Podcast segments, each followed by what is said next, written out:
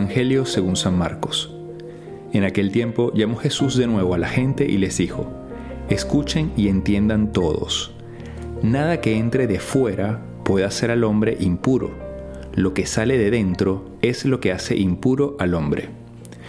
Cuando dejó a la gente y entró en casa, le pidieron sus discípulos que les explicara la parábola. Y él les dijo, ¿también ustedes siguen sin entender? ¿No comprenden? Nada que entre de fuera pueda hacer impuro al hombre, porque no entra en el corazón, sino en el vientre, y se echa en la letrina. Con esto declaraba puros todos los alimentos.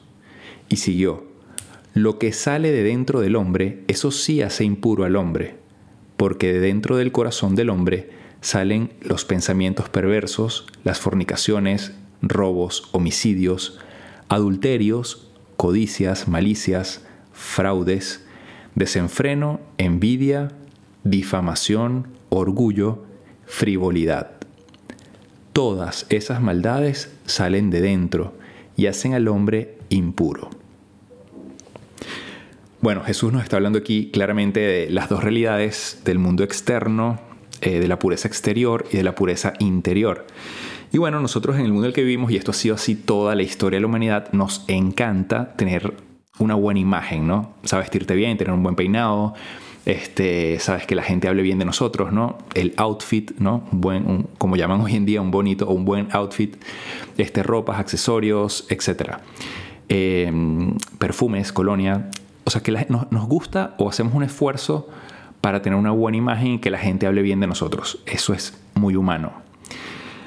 Ahora bien, ese modo de nuestra, no sé cómo decirlo, limpieza, pulcritud exterior, es un poco más fácil o más bien placentera o conveniente que la pureza interior.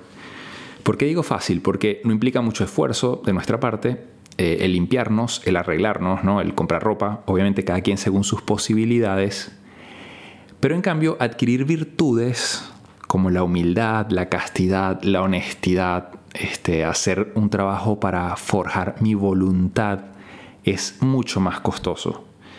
Em, por ejemplo, trabajar para dominar las inclinaciones de ira, la pereza que nos cuesta muchas veces hacer cosas y nos queremos, nos queremos quedar en la cama tirados mucho tiempo y nos cuesta despertarnos, eh, o nos cuesta hacer cosas, procrastinamos muchas las, las cosas para, para, dejamos todo para después. La lujuria, la vanidad, o sea, trabajar estas inclinaciones es mucho más costoso.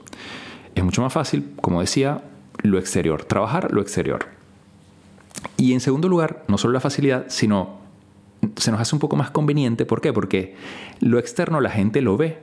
En cambio, lo interno, a ver, eh, obviamente que cuando tú eres una persona de verdad pura de corazón, eso se termina notando, pero implica un conocimiento y un trato con la persona. Lo primero que la gente ve es lo externo. Por lo tanto, digamos que es más conveniente para nosotros, supuestamente es lo que creemos, eh, darle prioridad a nuestra imagen exterior. Entonces trabajamos poco lo interno.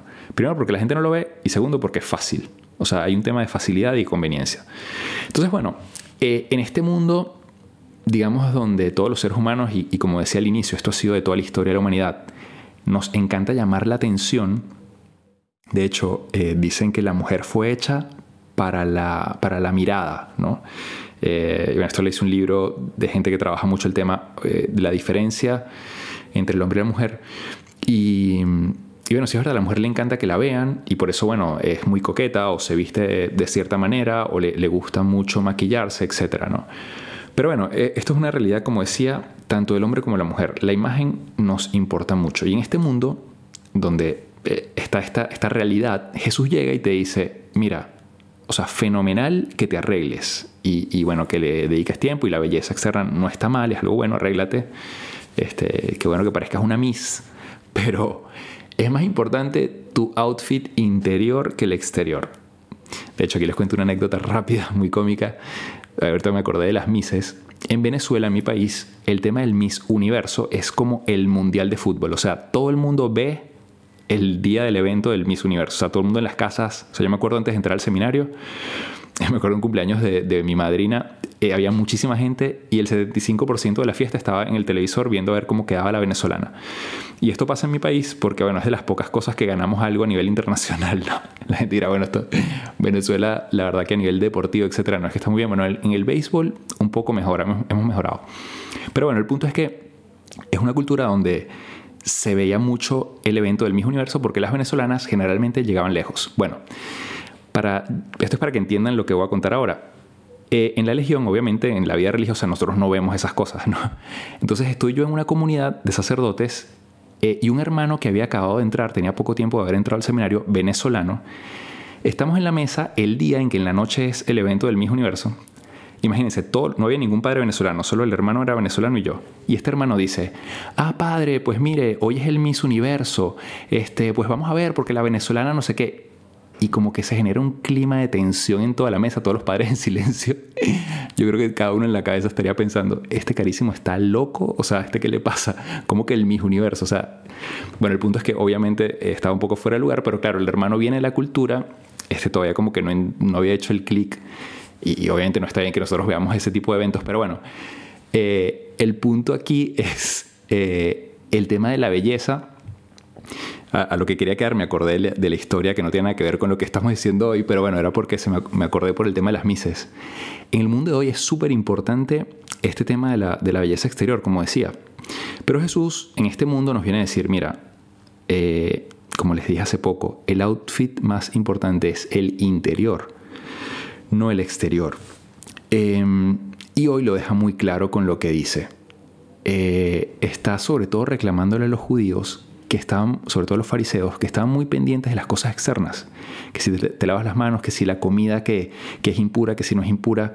Eso mira, nada de fuera te hace impuro, lo que hace impuro es lo que llevas en tu corazón. Y si tu corazón no ha cambiado, entonces de ese corazón sale todo lo impuro, los pensamientos perversos, las fornicaciones, el adulterio, la codicia, los fraudes, desenfreno, etcétera, etcétera, etcétera. Orgullo, frivolidad, todo eso sale de dentro del hombre y lo hace impuro. Entonces Jesús nos quiere decir hoy, ¿tú qué consideras que es lo más importante de una persona, el exterior o lo interior? Eh, de hecho, los jóvenes cuando hablo con ellos y están buscando novia, novio, obviamente que se preocupan, la mayoría entiende que les importa que la persona sea buena. Oye, si además de que interiormente es muy buena, también es bonita exteriormente, qué bueno. Pero no es lo más importante. ¿Por qué? Porque todo eso pasa, se acaba. Eh, envejeceremos, eh, de hecho nuestros cuerpos terminarán, perdonen que sea tan radical y claro, pero eso es la verdad, bajo tierra, pudriéndose o en cenizas, y tu alma es lo que va a trascender. Por lo tanto, le tenemos que dar más importancia a nuestra alma y a cambiar mi corazón. Lo que pienso, lo que digo, em, lo que hago con respecto a las demás personas, eso es lo más importante que tengo que cambiar. Y por eso le tengo que pedir a Dios, Dios, concédeme hoy esta gracia de conocerme interiormente. Sé que no voy a cambiar todo de una vez, pero tú y yo sabemos que de todas estas cosas hay algo que podemos empezar a trabajar hoy.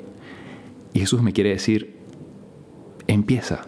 Empieza hoy con esto. De hecho, más adelante en el Evangelio, Jesús le critica a los judíos, le dice una frase muy dura que a mí siempre me ha llamado la atención. Dice, ustedes me alaban con la boca, pero su corazón está lejos de mí. O sea, ustedes dicen que me quieren y sí, Dios es lo más importante en mi vida y yo amo a Dios sobre todas las cosas, pero a la hora de la hora, ¿sabes? Haces un montón de cosas que no tienen nada que ver con lo que Dios quiere que hagamos. Y como tú de verdad amas a alguien, quieres hacer a esa persona feliz. Entonces, no podemos decir que amamos a Dios y que queremos a Dios cuando todos nuestros actos son contrarios a lo que Él quiere y más bien le, entristecen. Entonces Jesús, que es demasiado bueno y misericordioso, siempre nos está como recordando, así como les dijo a los judíos, miren, no se preocupen por esto, o sea, esto no es lo importante, lo importante es tu corazón y yo te voy a ayudar. Entonces hoy en esta meditación, de verdad, prometerle a Dios, Dios, dame la fuerza, ayúdame, yo solo no puedo, estas cosas me superan, necesito de ti, pero ayúdame a no estarle dando vueltas a lo que me cuesta, ¿no? Porque esto nos pasa mucho hoy en día, o sea, el ser humano siempre busca darle vueltas a, las leyes, ¿no? Sobre todo las que nos cuestan un poco más. De hecho, en esa época le decían a los judíos, a algunos, sobre todo los fariseos, que le dicen, ustedes mezclan el agua con el vino. O sea, el vino era, eran los preceptos de, de Moisés, que eran los preceptos quizás un poquito más difíciles de vivir. Y, el agua eran las tradiciones ancestrales de los judíos. Entonces ellos a veces mezclaban las tradiciones con los preceptos para, ¿sabes? Sobre todo con los preceptos que les costaba un poco más para que no fueran tan difíciles. Y siempre le daban la vuelta para hacer las cosas como ellos querían. Y esto nos pasa también hoy. O sea, como que siempre estamos dando la vuelta. No, no, no. Es que en realidad el Evangelio de Cristo, o sea, eh, la iglesia lo cambió, o yo creo que no lo tradujeron bien, esto no fue bien traducido, o, o, yo creo que le interpretaron mal la Biblia, o yo creo que la iglesia se inventó la Biblia. Y en el fondo es porque no queremos vivir lo que Jesús dijo en la Biblia. De hecho, hace no mucho tiempo me encontré con alguien que estaba viviendo, ¿sabes?, eh, en concubinato, estaba teniendo relaciones antes del matrimonio. Y bueno, y así muchas otras cosas. Y, entonces me empezaron a decir que no, que las escrituras, que esto, que aquello. En el fondo, ¿sabes? No, no quiero vivir esto. Entonces siempre le damos una vuelta. Entonces hoy es como decirle a Dios, Dios, dame la fortaleza para, primero, saber cuánto me amas. Y alguien que me ama no me va a pedir algo que sea malo para mí. Me vas a pedir lo mejor. Entonces, si tú me estás pidiendo esto que es la verdad, aunque me cueste, yo sé que esto es lo que me va a llevar a la plenitud. Entonces, dame la gracia para ser pleno. Dame la gracia para corresponderte, para amarte como tú me has amado. Y amarte empezando por cambiar mi corazón con obras concretas. Y voy a empezar con esto. Entonces, pidámosle a Dios esa gracia para corresponderle a ese Dios que nos ha amado tanto y que siempre nos da oportunidades de, de ser mejor y que sin duda nos va a ayudar porque Él nos prometió, ustedes solos no pueden, yo les voy a ayudar a que poco a poco cambien ese corazón pues bueno, que Dios les conceda esta gracia a ustedes y a mí también, que también tengo cosas que mejorar. Y, bueno, eso, que Dios les bendiga, que pasen un feliz día y nos pueden seguir en nuestras cuentas de qué haría Jesús y mi cuenta personal, Padre Jesús LC.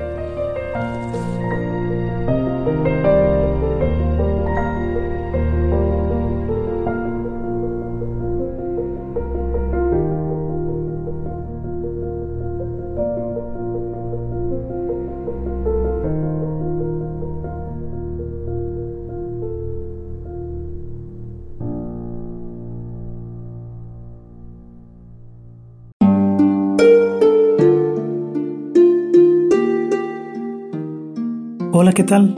Perdón por la interrupción, pero quiero invitarte a escuchar el nuevo podcast de Juan Diego Network que se llama Oraciones de la Noche. Ahí te voy a acompañar antes de dormir, así que no tienes excusa para no escucharlo. ¿Y qué vamos a hacer? Pues yo te voy a ir guiando para que te relajes, te prepares para dormir y haremos una oración juntos. ¿Qué te parece? ¿Nos vemos pronto entonces? Escúchalo en tu plataforma favorita. Solo sigue el link en los show notes de este episodio. Oraciones de la noche. No lo olvides, ¿eh? Nos vemos pronto.